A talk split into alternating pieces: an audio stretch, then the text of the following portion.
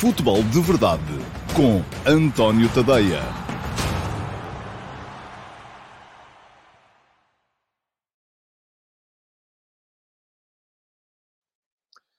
Ora, então, olá pessoal, muito bom dia e sejam bem-vindos à edição número 650 do Futebol de Verdade para quarta-feira, dia 7 de setembro de 2022.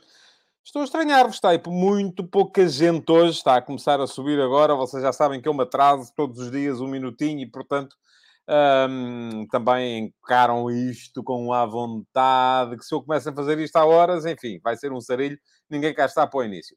Muito bem, hum, hoje no Futebol de Verdade vamos ter então Liga dos Campeões, é o prato forte. Vamos ter não só a revisão daquilo que foi o Benfica Maccabi Haifa de ontem. O Benfica ganhou por 2 a 0, uh, conseguiu uma vitória importante, uh, como são todas as, as vitórias.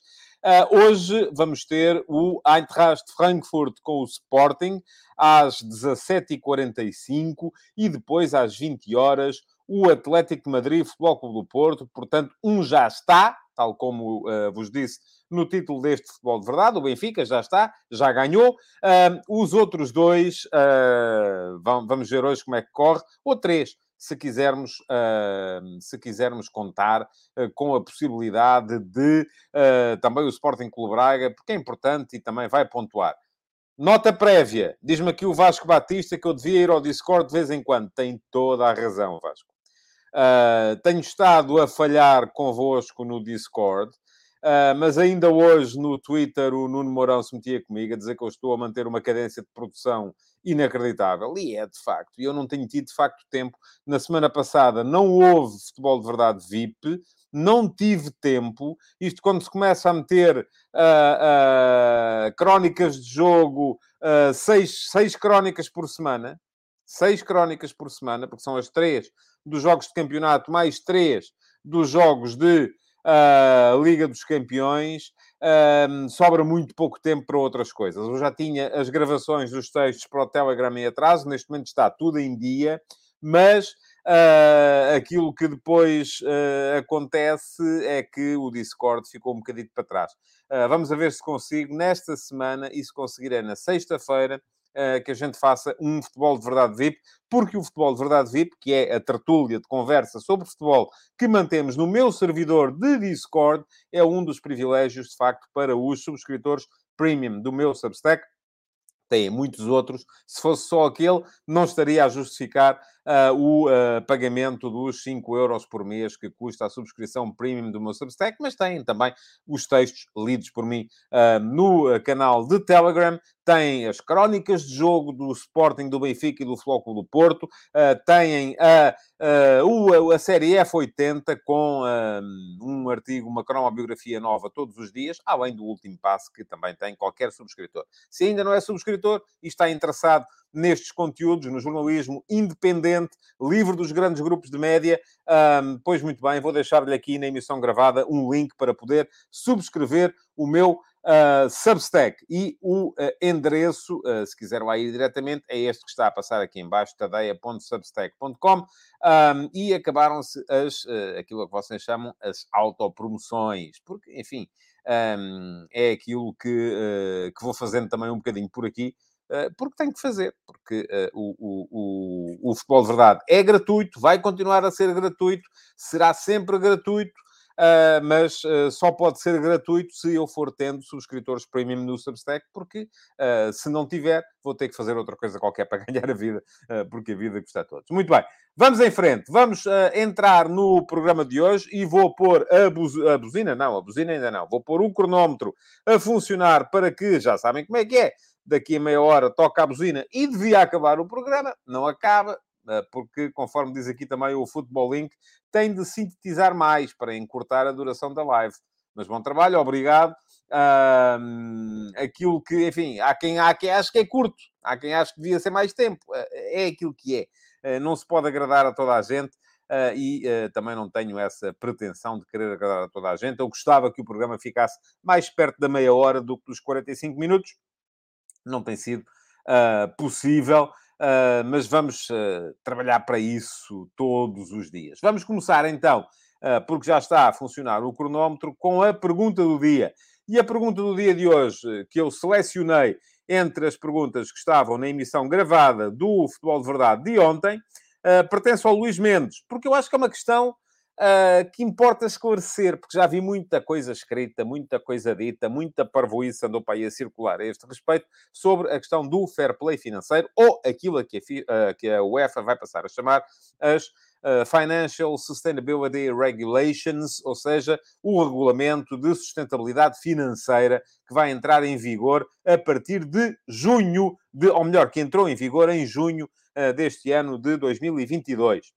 Uh, Pergunta-me o Luís Mendes. Pensava que o fair play financeiro da UEFA tinha sido abolido, transformado. E foi, Luís. Portanto, uh, pensava e pensava bem. Mas, na verdade, as notícias para o lado do Futebol do Porto, Paris Saint-Germain e Juventus são contraditórias com esta minha suposição. Não são, e já lhe vou explicar porquê. O meu caro pode explicar então como estamos e como é, que este, uh, como é este novo ou antigo fair play financeiro da UEFA. Ora, muito bem, Luís. Muito obrigado pela pergunta. A pergunta é interessante e vai permitir-me explicar aqui o que é que se passava, o que é que está a passar-se neste momento e o que é que transita do regime anterior para o novo regime.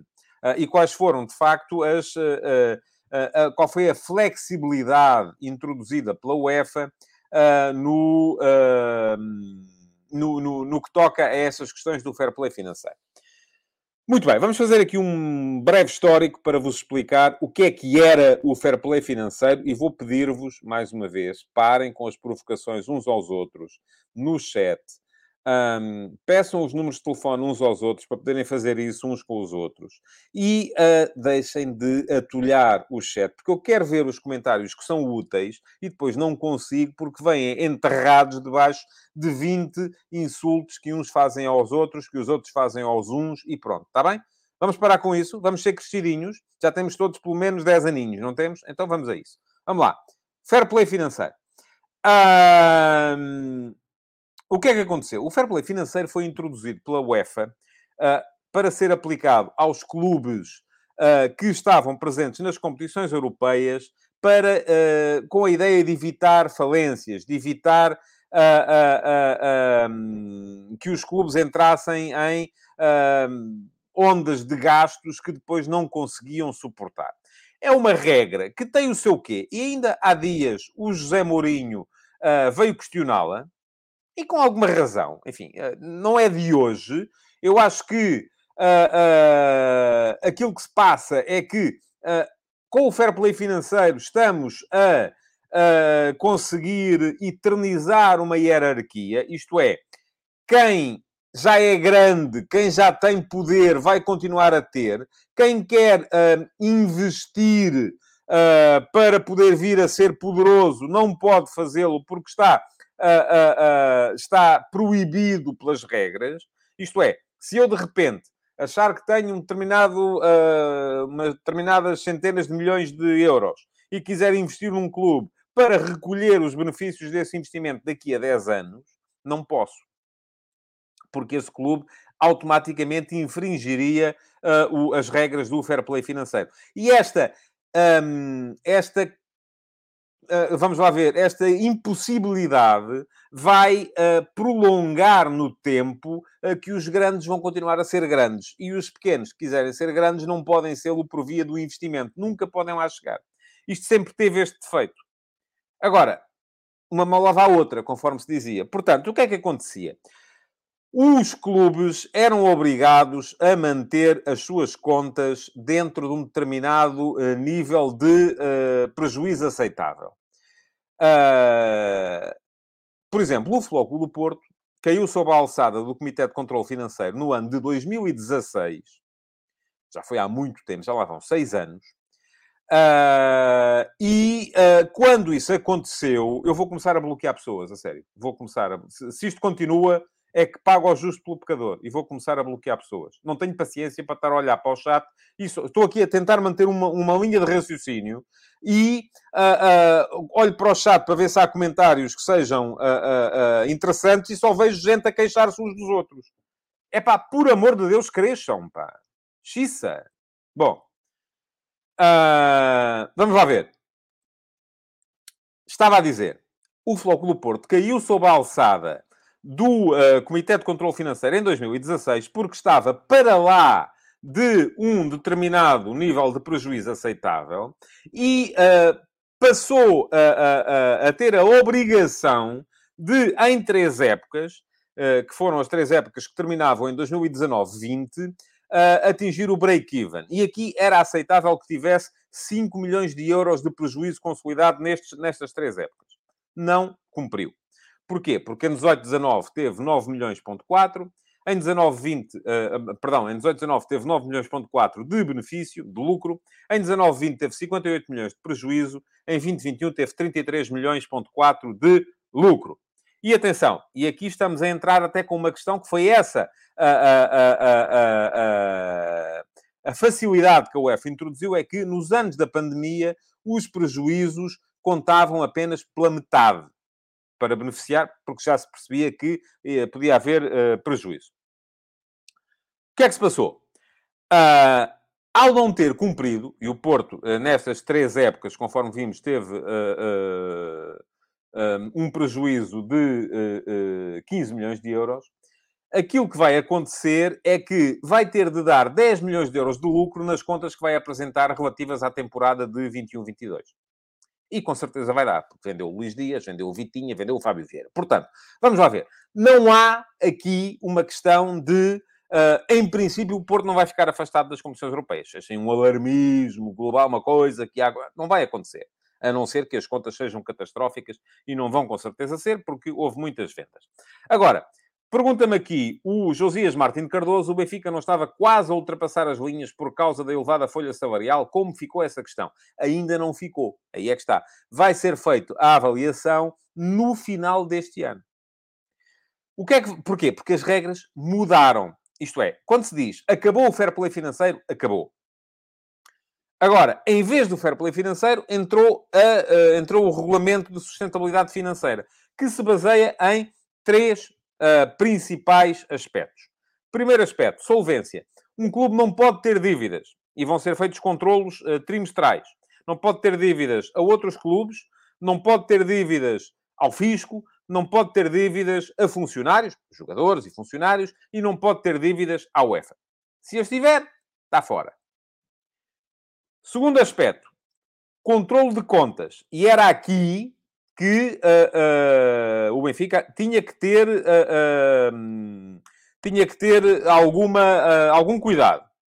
Porquê? Um clube não pode, em cada ano civil, atenção, estamos a falar de anos civis, de janeiro a dezembro, não pode ter custos com salários superiores a 70% da sua receita nesse ano civil. E, atenção, uh, custos com salários mais transferências. Assim é que é. Custos com salários mais transferências superiores a 70%. Vai haver aqui alguma flexibilização nos próximos anos. Em 23, 24, Uh, vai ser 90%, em 24, 25 vai ser 80%, em 25, 26 vai ser 70%, e a partir daí sempre 70% de uh, uh, contenção de custos. É uma coisa que vai, em parte, servir para impedir que os clubes gastem em salários e em transferências aquilo que não têm. Pergunta o Michael Esteves, como fica a situação do Newcastle e do Barcelona? Não sei dizer-lhe. Não tenho aqui neste momento as contas para poder dizer. Agora, aquilo que a UEFA promete é que no final do ano vai ser feito o controle a todos os clubes. E aqueles que ainda não estão definidos as sanções, mas aqueles que não cumprirem vão ter problemas. Por fim, continua a manter-se a questão do break-even, isto é, nos próximos três anos, nenhum clube pode apresentar prejuízos superiores a 60 milhões de euros. O que vem, de certa forma, a prejudicar a tal, os tais clubes que querem, através da sua capacidade de investimento, veja o de Chelsea, por exemplo. Através da sua capacidade de investimento, uh, querem uh, investir para chegarem lá acima, para serem tão fortes como os mais fortes achando que depois vão ganhar e se ganharem vão entrar na Liga dos Campeões e vão ter melhores contratos e vão de, de, de, de, sponsorização e vão ter melhores contratos de televisão e, portanto, o investimento que fazem agora vai, ser, vai render dividendos até com lucro. Só que, atenção, isto é feito há três anos e nisso a UEFA não, uh, disso a UEFA não abdica. Uh, diz aqui o Pedro Castela que os clubes mais poderosos acabam sempre por arranjar formas, engenharias com luios de contornar essas regras. É verdade. Tal como os mais poderosos em todas as áreas da economia. Eu já vos disse aqui também como é que isto se contornava. É? é arranjar sponsorizações uh, fictícias. Como acontece com quase todos os grandes clubes, que têm os tais uh, estados por trás e que depois fazem contratos de sponsorização muito acima daquilo que é a regra uh, uh, para se poder, para poderem subverter a tal regra e acabarem por estar um, acima desse, desse, desse, desse, dessa limitação. Portanto, nada disto é fácil, nada disto é incontornável. Agora, é a tentativa que a UEFA está a fazer para moralizar os gastos no futebol. Sendo que a UEFA também não tem muito interesse em que as coisas uh, sejam 100% moralizadas. Mas vamos a ver como é que as coisas vão correr. Uh, queria só contribuir, através deste esclarecimento, para uh, reduzir um bocadinho o alarmismo que andava aí à volta da situação do Futebol do Porto. Não creio que o Porto corra riscos de ficar fora das competições europeias, mas lá está. É preciso ver as contas. As contas que vão ser apresentadas relativas ao biênio 21-22 têm que apresentar pelo menos pelo menos 10 milhões de euros de lucro. O que não me parece que seja difícil, porque neste período o Porto vendeu o Luís Dias, vendeu o Vitinha, vendeu o Fábio Vieira. Portanto, à partida, uh, os três juntos somaram uh, 40 mais uh, 35, 75, uh, 120 milhões de euros de receita. Não me parece que seja possível o Porto fechar com menos de 10 milhões de euros de lucro. Mas enquanto as contas não saírem, vamos ficar todos à espera que elas saem e só depois é que podemos dizer se sim ou se não. Muito obrigado ao Vasco Batista, que fez aqui um super chat de, um, para, para apoiar o, o, o, o, programa, para o programa poder, como sempre, uh, continuar. O João Lopes, a este respeito, diz que faltam, uh, sugere que façam tetos salariais e de transferências, e aí veremos verdadeira igualdade. João, eu tenho muitas dúvidas que isso seja possível, uh, a não ser naquilo que o João não quer, que são as tais ligas fechadas. Uma coisa é o, as ligas norte-americanas fazerem tetos salariais. É possível, claro que é. Porquê? Porque aquilo é uma, é uma associação privada. Isto é, há ali uma associação que é, imaginemos, a National Basketball Association, que depois atribui franchises a, a clubes ou a cidades ou a pessoas, e as pessoas fazem clubes que participam dentro do campeonato daquela associação privada. E dentro daquela associação privada está estipulado pelos regulamentos daquela associação privada que nenhum uh, clube pode gastar em salários mais do que o X. E está feito. Agora, outra coisa é eu, de repente, tenho um clube, uh, compro aqui o, o, o, Avenida de Roma Futebol Clube, um, faço um clube, tenho muito dinheiro para gastar, apetece-me pagar salários estapafúrdios, pago e quem é que me vai a mim impedir? Qual é a associação privada que me vai a mim impedir de pagar esse tipo de salários? É duvidoso que a UEFA possa fazer isso. Uh, e que depois, se eu quiser protestar para o Tribunal uh, do, do Desporto, não acabe por por ganhar uh, esse, esse, essa, essa queixa. Uh, porque, enfim, não me parece que as coisas sejam assim. Diz aqui o Rui Santos, se a UEFA fizesse isso, os grandes fugiam logo para uma Superliga. muito bem. E o Paulo Neves pergunta-me, tetos salariais, diga bem, de profissão eles existem? Pois não conheço. Uh, conheço, de facto, esses casos do desporto norte-americano, mas, enfim, não são uh, não são casos uh, que se apliquem ao mercado livre, como é neste momento o mercado do futebol europeu e mundial. Bom, vamos em frente, vamos para os ataques rápidos.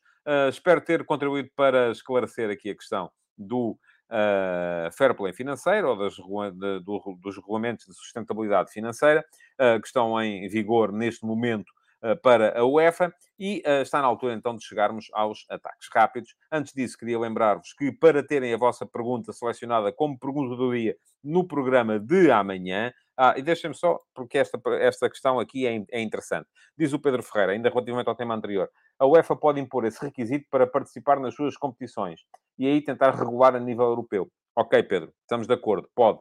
A UEFA pode dizer assim: nenhum clube pode participar nas competições da UEFA a não ser que cumpra determinados requisitos. Certo. Mas se eu não estiver nas competições da UEFA e estiver a competir com um clube que está nas competições da UEFA no campeonato nacional, já posso superar esses, esses valores. E, portanto, estamos aqui a, a, a, atropelar as regras da livre concorrência. Eu acho que nada disso é viável. Mas eu não sou jurista. Portanto, não sei. Agora, A questão é que uh, se, se, ninguém avançou ainda, é porque com certeza, digo eu, uh, não, será, uh, não será possível. Vamos então, ataques rápidos, vamos a eles. Um, queria lembrar-vos, já disse, para terem a vossa pergunta selecionada como pergunta do dia no programa de amanhã, o que é que têm que fazer? Têm que ir à emissão gravada do Futebol de Verdade de hoje, que estará disponível assim que o programa acabar no meu canal de YouTube e na caixa de comentários teclarem as perguntinhas. E eu depois, amanhã, por volta das 11 da manhã, pego nas perguntas todas que lá estiverem um, e uh, seleciono uma para ser pergunta do dia da manhã. Para saberem quando é que eu entro em direto e serem avisados pelo YouTube, o que têm que fazer é muito simples, é chegar aqui e uh, inscreverem-se no canal. Uh, chegam lá, um, nem sei qual é a palavra que lá aparece, não sei se é subscreve, se é inscreve-te no canal, vão ao meu canal, António Tadeia, inscrevam-se no canal, cliquem em cima do sino para ativarem as notificações uh, e, um, e, e, e, assim o YouTube avisar-vos á sempre que eu entre em direto, que é de segunda a sexta-feira, ao meio-dia e meia, grosso modo. Mas se não quiserem uh, esquecer-se, um, é assim que acontece. Ainda relativamente ao tema anterior, diz-me o José Neto, não é uma questão de direito, é uma questão de facto, a indústria não anda para trás e não podemos obrigar os clubes e os jogadores a ganharem menos. Isso não existe, criavam logo uma nova entidade, também é o que eu acho. Uh, portanto, uh, parece-me que isso não é minimamente viável numa realidade global, a não ser uh, através de ligas fechadas. E isso é aquilo que nós não queremos que aconteça. É aquilo que nós, de facto, não queremos que aconteça. Uh, muito bem, vamos então para os ataques rápidos de hoje. O uh, Thomas Tuchel já foi de vela, uh, já não é treinador do Chelsea, foi despedido depois da derrota de ontem contra o Dinamo Zagreb. Um, foi pobre a exibição do Chelsea em Zagreb, perdeu por 1 a 0, podia ter perdido por mais, não mostrou alma, não mostrou competitividade, não mostrou capacidade, não mostrou qualidade, não mostrou nada, basicamente. E portanto, a solução encontrada uh, pelo uh, ah, Sr. Bully, que é o novo dono do Chelsea, norte-americano, que é o novo dono do Chelsea, e que parece que ainda por cima é uh, ainda mais precipitado ou mais uh, ferve menos água do que o Sr. Abramovich, foi despedir o treinador. Diz-me aqui o Uh, José Neto que Graham Potter é o senhor que se segue, é isso, é isso que vem nas notícias, que o treinador do Brighton and Hove Albion uh, pode vir a ser o novo treinador do uh, Chelsea. O Jorge Mutemba considera a admissão de Tuchel, no mínimo, precipitada. Eu, geralmente, eu acho isso sempre da maior parte das demissões. Uh, mas uh, aquilo que, enfim, os clubes às vezes avançam para estas, uh, para estas soluções e, e, pronto, e é por aí que vão, escolhem o caminho. Há aqui mais gente a falar em nomes. O Simão Rochinol diz que deve entrar o Maurício Pochettino, enfim, não desejo tanto mal assim ao Chelsea. O Júlio Mileu fala no Espírito Santo, não acredito. Um, Dizia-me aqui também o uh, Michael Esteves que o uh, Tedesco, uh, o treinador italo-germânico do uh, Leipzig, também já foi despedido. Essa escapou-me, não sabia. O João Pereira diz que o Tuchel tem que escolher melhor os clubes para os quais trabalha. Enfim, não me parece que seja por aí.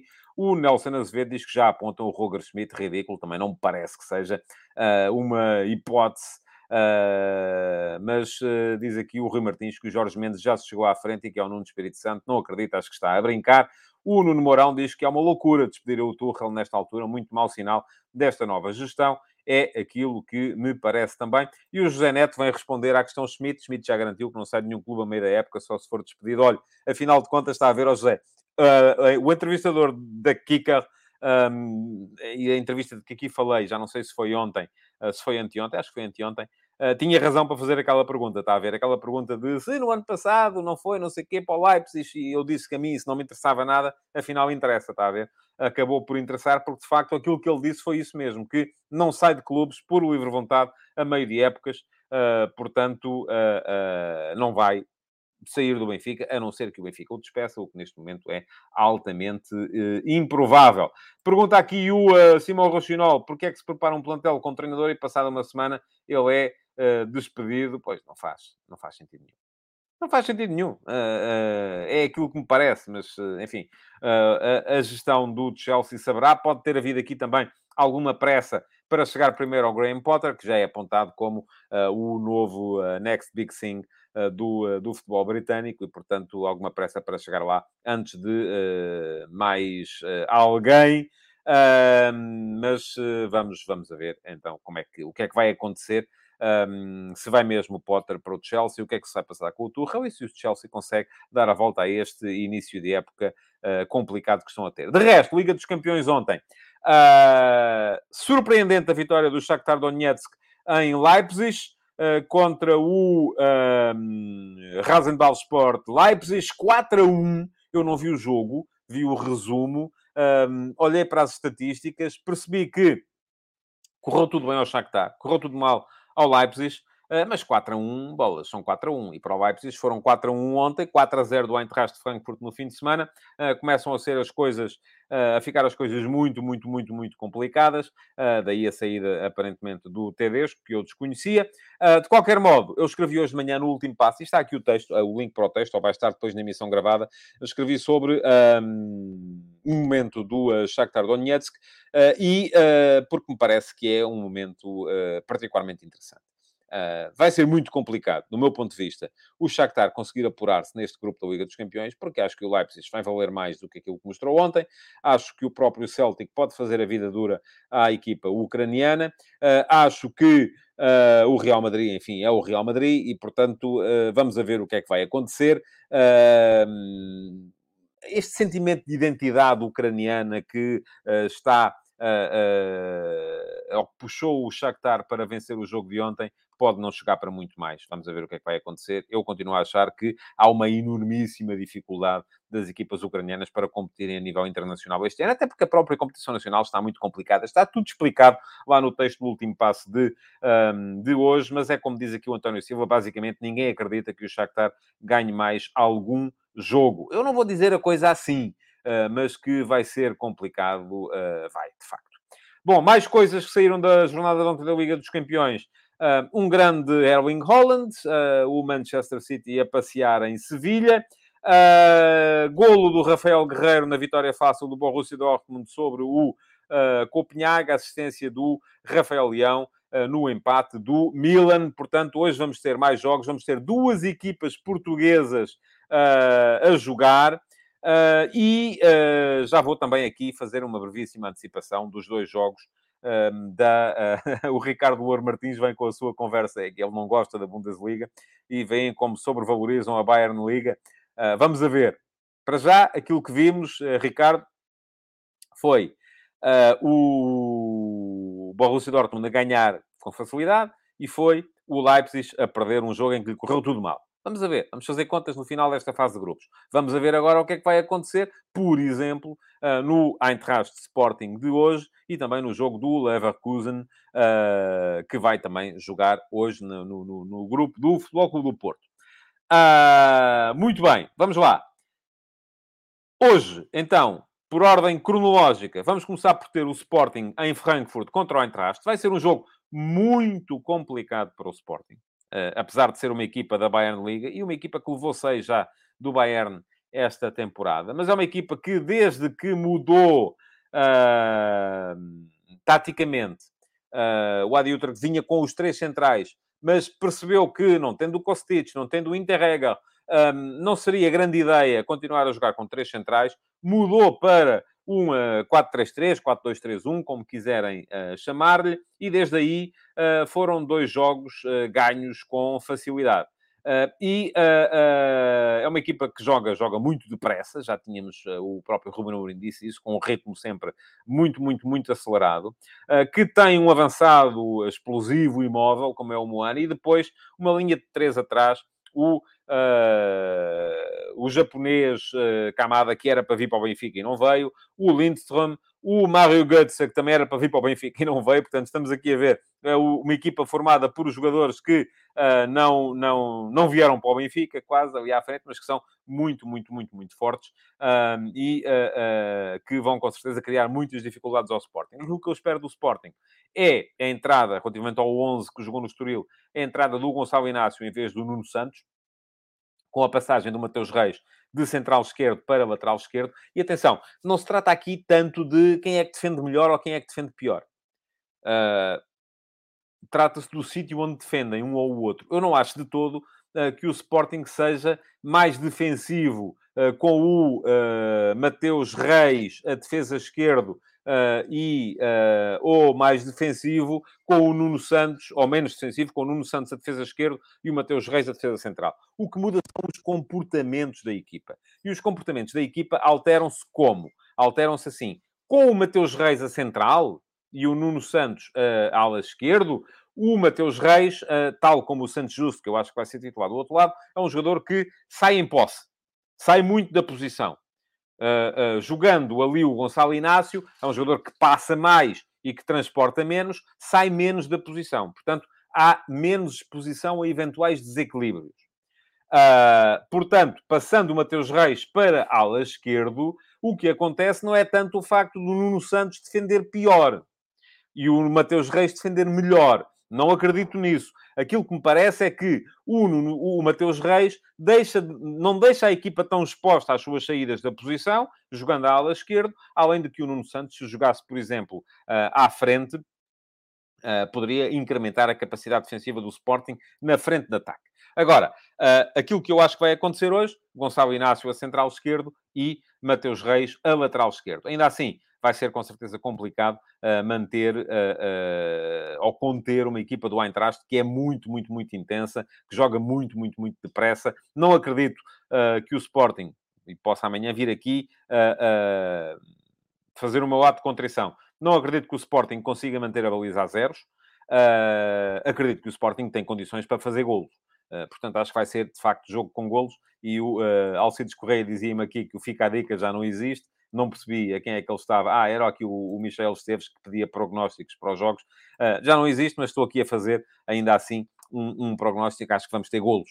Uh, e provavelmente vamos ter golos das duas equipas, a não ser que o Sporting apareça muito diferente daquilo que tem mostrado nesta, nesta temporada. Mas é um Sporting que uh, cada vez mais precisa de se desequilibrar para atacar. Este é o problema das equipas de posse. E se bem se lembram, ou desde o início da temporada que venho a dizer, este Sporting está a evoluir para ser uma equipa cada vez mais de posse, cada vez menos de transição, porque está a perder os jogadores que, no, nas palavras do Rubem Amorim, lhe davam aquilo que ele dizia que era partir a equipa o Palhinha, o Mateus, jogadores fortes no transporte, a queimar linhas, a quebrar linhas em posse. Não, neste momento o Sporting joga mais de pé para pé, não só por causa do ataque móvel, mas também por causa dos uh, jogadores que formam o meio campo. O Garta e o Molorita são jogadores uh, muito mais de passe do que de uh, transporte. Pergunta-me aqui o Pedro Castelo se eu acho que o Paulinho salta já para o 11. Acho que não. mas poderá ser uma possibilidade uh, uh, no, durante, durante o jogo. Não sei em condições físicas é que ele está. Depois, mais à noite, temos então um Atlético Madrid Clube do Porto. Um, jogo também importante. Uh, Pergunta-me aqui o Rafael Mota se o Sporting é favorito. Não, em, em Frankfurt, eu acho que neste, neste grupo, nenhuma equipa a jogar fora vai ser favorita, a não ser eventualmente o Tottenham. porque aqui pontuar fora é sempre muito, muito, muito uh, importante. Bom, e a dizer que uh, mais à noite vamos ter Atlético Madrid-Porto. Uh, em relação à equipa do Porto, uh, creio que uh, vai voltar o Zaidu. não me parece. Eu acho que a questão do Zaidu foi mais uma questão de gestão física do que de castigo. acho que ele vai voltar. O Wendel vai sair da equipa. E depois a minha dúvida é se joga o João Mário com o PP eh, no lado esquerdo, ou se joga o eh, Galeno, eh, e aí o Galeno no lado esquerdo, com o PP a defesa direito. Estou mais inclinado para a possibilidade do Galeno ir para o banco hoje. Mas, enfim, posso estar enganado. e de jogar o João Mário como lateral direito a, a, a, a titular. Do outro lado, um Atlético de Madrid que, que é uma equipa... Estou muito curioso com esta equipa do Atlético. O Atlético assumiu os três centrais. Ainda não vi jogar o Atlético este ano. Lamentavelmente, não tenho tempo para ver tanto futebol quanto gostaria, porque estou sempre, lá está, a produzir conteúdos, um, porque preciso de os produzir. Ainda não vi, mas estou muito curioso para ver como é que funciona o Witzel como central do meio num esquema de três centrais. Uh, acho que é um jogador que pode dar à equipa ali a, a, a, a possibilidade de, de, de, de, construir bem e desde bastante cedo no, no, no, no corredor central. Uh, depois há um meio campo que é, que é rotativo, um meio campo uh, formado pelo, uh, pelo Coca, pelo Llorente, pelo Saúl, portanto um meio campo rotativo de, de, de, de, confronto permanente. e uh, também curiosidade para ver como é que estão a funcionar, como é que está a funcionar então a parceria entre o João Félix, que o Simeone ainda ontem disse que está na melhor uh, forma da, da, da, carreira, com o Morata, que é um ponta de lança, uh, que me parece complementar relativamente ao, ao João Félix. Último ataque rápido de hoje, só para assinalar a qualificação da seleção feminina de Portugal para o play-off do Campeonato do Mundo. Uh, continua viva a esperança de virmos a ter Portugal no, no próximo Campeonato do Mundo de Futebol Feminino. Um, Portugal não está lá, ainda falta passar duas eliminatórias. Uh, para já, aquilo que sabemos é que a Suíça, a Irlanda e a Islândia já estão no, na segunda ronda do play-off e que depois Portugal, Gales, a Bósnia, a Áustria, a Bélgica e a Escócia se vão defrontar na primeira ronda. Uh, enfim, os três vencedores desta primeira ronda vão defrontar então depois a Suíça, a Irlanda e a Islândia na segunda ronda, e só os vencedores da segunda ronda é que vão estar no Campeonato do Mundo. Ainda um, ainda um caminho árduo e duro para uh, se lá chegar. E com isto entramos no ataque organizado, quase sem respirar. Estão a ver? Bom, é assim, temos que eh, reduzir. O programa já vai com 36 minutos e um, a ideia é falarmos ainda aqui um bocadinho uh, do uh, jogo do Benfica. O Benfica começou ontem uh, a participação de Portugal na Liga dos Campeões, começou bem, ganhou, ganhou por 2 a 0 o Maccabi Haifa, que uh, me pareceu até muito bem organizado do ponto de vista defensivo, mas praticamente inexistente do ponto de vista atacante. Acho que qualquer equipa do Campeonato Português, uh, das últimas, sim, acho que qualquer equipa do Campeonato Português conseguiu criar mais embaraço defensivo ao Benfica do que o Maccabi Haifa ontem. Praticamente não apareceu na frente, só conseguiu, numa ação de pressão, em que o Florentino perde a bola e depois, até nisso, os jogadores israelitas uh, uh, definiram mal a jogada e o Pierrot, que é haitiano, pronto, mas jogava numa equipa israelita, uh, não conseguiu sequer ficar em jogo, pôs-se fora de jogo para receber o passe. O Vlaco Dimos defendeu, mas o lance, se tivesse dado gol, teria sido anulado por fora de jogo do ponta de lança haitiano. Agora, pareceu uma equipa do Maccabi bem organizada do ponto de vista defensivo e a criar, aí sim, algumas dificuldades a um Benfica que já me pareceu uh, com menos capacidade para, uh, para desequilibrar. Tem razão o Josias. Só se fala do Abel quando ganha? Não, perdeu. É preciso lembrar, devia ter estado nos ataques rápidos, não tomei nota e esqueci-me. O Palmeiras, o Abel não vai estar na uh, na sua terceira final da Libertadores seguida. Ontem, depois de estar a ganhar por 2 a 0, permitiu que o Atlético Paranaense do uh, Luís Filipe Scolari chegasse ao 2 a 2 e é o Atlético quem vai estar na final da Libertadores. Portanto, o Abel Ferreira ficou fora pela primeira vez da final da Libertadores. Pronto, está aqui assinalada a questão uh, e eu queria ter falado nisso, mas tínhamos escapado. Um agradecimento também ao Pedro Castela, que também fez aqui um super chat uh, para uh, contribuir para que o programa possa continuar assim como eu leio neste momento, que é gratuito. Bom, muito bem. Estava a falar do Benfica. Um, para vos dizer que o Benfica não foi assim tão uh, desequilibrador do ponto de vista ofensivo. Na primeira parte, praticamente não criou. Foi uma equipa com dificuldades para meter mudança de velocidade, para, para surpreender, uh, porque os adversários, lá está, uh, também uh, começam a perceber onde é que o Benfica cria perigo. e pergunta aqui o Miguel Pinto: está a dizer que o Passos ganhava o Maccabi? Não. Onde é que eu disse isso? O que eu disse foi muito simples. Foi que qualquer equipa portuguesa criou mais embaraço do ponto de vista defensivo ao Benfica do que criou ontem o Maccabi. O que não quer dizer que qualquer equipa portuguesa que jogou esta época com o Benfica ganhasse ao Maccabi, porque o jogo não é só criar embaraços do ponto de vista uh, defensivo. Aliás, o Maccabi uh, não criou embaraço, teve zero oportunidades de gol, zero, e qualquer equipa portuguesa teve pelo menos uma oportunidade de gol contra o Benfica. Agora, aquilo que o Maccabi fez melhor do que a maior parte das equipas de fronteira ao Benfica foi defender. Muito bem organizado do ponto de vista defensivo, sem dúvida. Começa a perceber uh, começam os adversários a perceber onde é que o Benfica uh, cria o perigo e começam a ter a capacidade para o anular. Na primeira parte, zero do ponto de vista ofensivo da parte do Benfica. Na segunda parte, Uh, e, e, como é que o Maccabi fez isto? Pressionando alto a saída, juntando linhas rapidamente, uh, impedindo aquela saída a 4 que o Benfica faz e que eu vou explicando nas crónicas de jogo que vou fazendo, de ser eficaz, e depois juntando linhas atrás, baixando quase sempre o uh, lateral esquerdo. Eu tenho que ir aqui, ou melhor, o ala esquerdo, e tenho que ir aqui ver como é que ele se chamava, porque isto, desculpem lá, um, o, Goldberg uh, baixava sempre o lateral esquerdo em momento defensivo para terceiro central. Uh, isto depois significava que o Aziza, o uh, ala esquerdo, baixava para o lateral esquerdo e o Maccabi defendia-se com cinco homens na última linha, fechando na largura, fechando bem por dentro também e impedindo o Benfica de criar os tais desequilíbrios no espaço interior. Ora, onde é que isto falhou depois? Falhou no momento em que o Benfica consegue finalmente criar um primeiro desequilíbrio, logo a começar a segunda parte.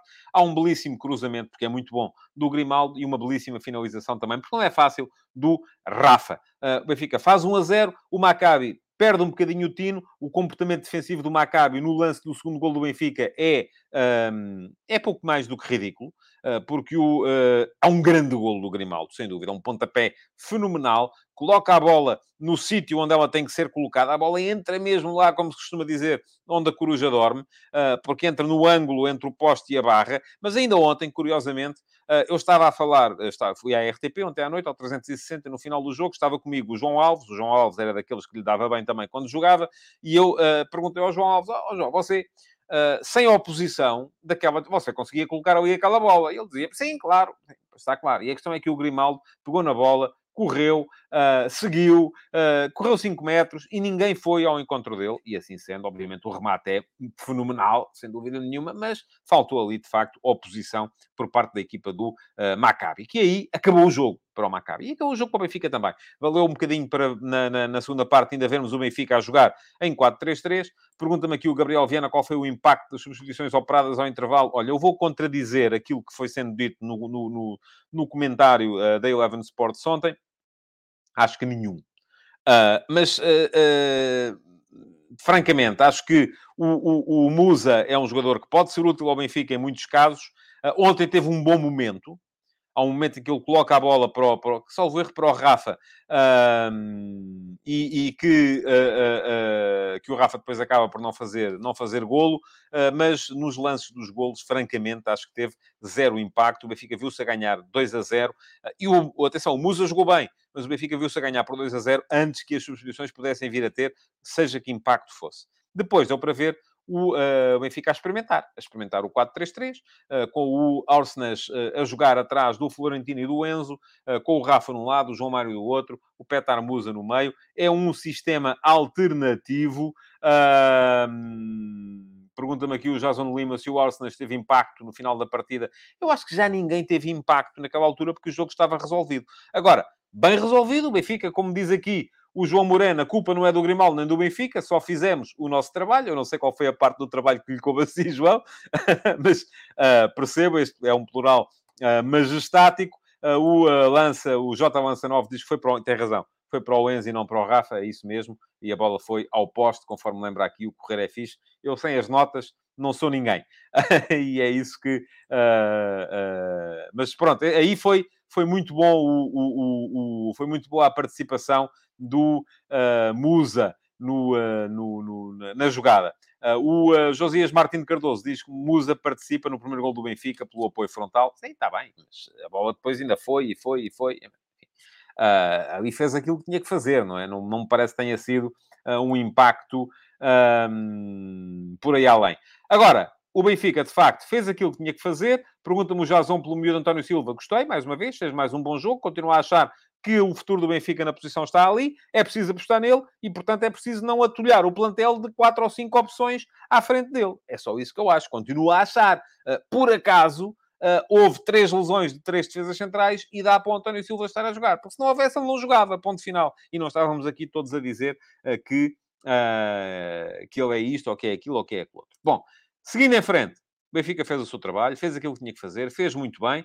Um, o Josias diz que eu estou sempre a desvalorizar o Musa. Não estou. Acho que o Musa entrou muito bem. Qual foi o jogo? Houve um jogo em que o Musa entrou muito bem e foi muito importante. Uh, mas uh, não me parece que ontem tenha sido assim tão importante quanto isso. Uh, ouça, é a minha opinião. Você, o Josias, pode ter uma radicalmente diferente. Vamos lá ver. Volto a dizer, o Benfica fez o seu trabalho, fez muito bem, correu-lhe tudo bem ontem também, é verdade, ganhou, e eu volto a dizer aquilo que já tinha dito aqui ontem ou anteontem. O, uh, este grupo vai decidir-se muito em dois fatores. Um deles é é preciso fazer os seis pontos contra o Maccabi Haifa. O Benfica ontem já fez três.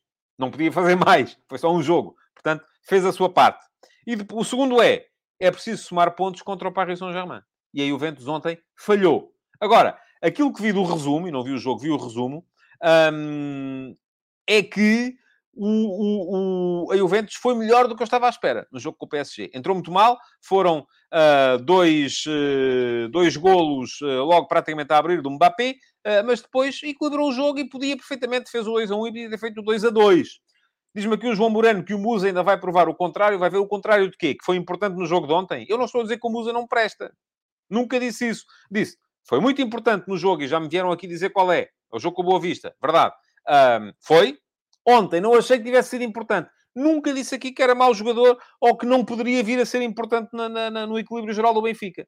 Portanto, ouça, eu não sei qual é o contrário que o Musa pode vir a provar. Que foi importante ontem. Eu não acho que tenha sido. Uh, o Márcio Madeira, na Eleven, achava que, que, estava a ser. Mas podemos ter opiniões diferentes. Não me parece, uh, uh, não me parece que seja problemático. O Michel Esteves diz que já se fala do António Silva para o Mundial. Vamos com calma. Eu lembro, o Ferro foi titular da Seleção Nacional, ou jogou na Seleção Nacional, não sei se foi titular, numa altura em que jogava no Benfica. E depois estamos todos a ver onde é que ele anda já, não é? Um, vamos todos com calma. Uh, eu, eu, percebo que uh, nestas coisas é preciso uh, alimentar, é preciso ir... Vamos com calma. Eu acho que o António Silva é o futuro do Benfica. Não tenho dúvidas disso. que os responsáveis não querem que ele seja o presente do Benfica para mim está aprovado no seguinte: Otamendi, uh, Morato, Lucas Veríssimo, João Vitor, Brooks, estão cinco centrais no plantel. Se eles achassem que ele era o presente do Benfica e que podia estar no Mundial e na seleção e tal, não tinham ido contratar tanto central.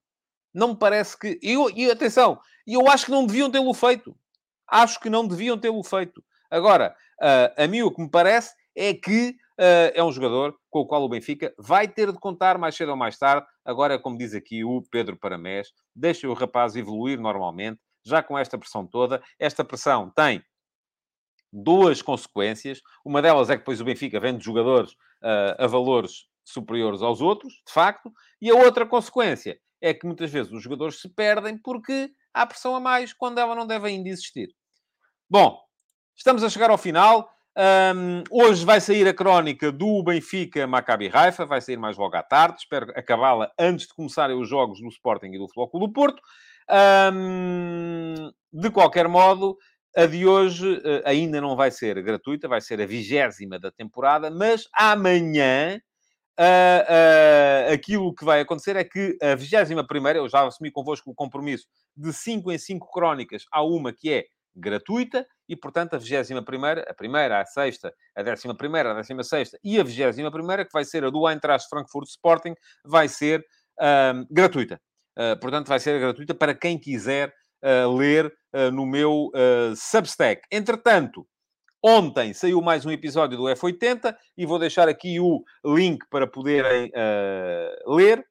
e ontem, quem fazia anos e foi biografado uh, no F80 foi o Tozé. O Tozé, para quem não se lembra, foi o capitão da Seleção Nacional de Sub-20 que foi campeão do mundo em Riad em 1989.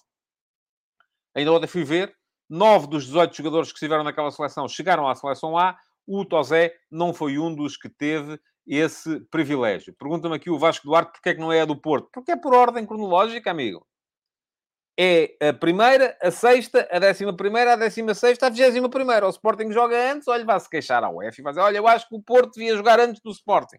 Que é para eu poder ler a crónica do Porto, gratuita, no uh, uh, Substack do Tadeia. E, e, não a do Sporting, que não me interessa nada. Ouça, é assim. Já calharam algumas do Porto. Uh, e quem quiser ir lá, tadeia.substack.com, vai com certeza conseguir descobrir as crónicas que lá estão gratuitas. Um, diz aqui o António Raposo que o Tozé era um belo jogador. Tozé, já disse aqui, não foi um dos nove entre aqueles 18 que teve o privilégio de jogar na seleção A, mas um, jogou no Leixões, jogou no Tircense, jogou no Lessa, jogou no Alverca uh, e foi o capitão da Seleção Nacional de Sub-20 que ganhou o primeiro campeonato do mundo de Sub-20, uh, o uh, em Riad, em março de 1989. A história dele está toda no meu Substack. Uh, quem quiser ir lá ler, há história, há imagens, há muita coisa para se poder ler uh, na cromobiografia do Tozé. Resta-me pedir-vos que deixem o vosso like, uh, que partilhem o futebol de verdade nas vossas redes sociais para mais pessoas saberem que existe este espaço no meu YouTube, de segunda a sexta, sempre ao meio-dia e meia, e que voltem amanhã para mais uma edição do programa. Amanhã, com certeza, para revermos os jogos de hoje. Uh, o Eintracht Frankfurt Sporting e o Atlético de Madrid Flóculo Porto. Muito obrigado por ter estado aí. Até amanhã. Futebol de Verdade. Em direto de segunda a sexta-feira, às 12h30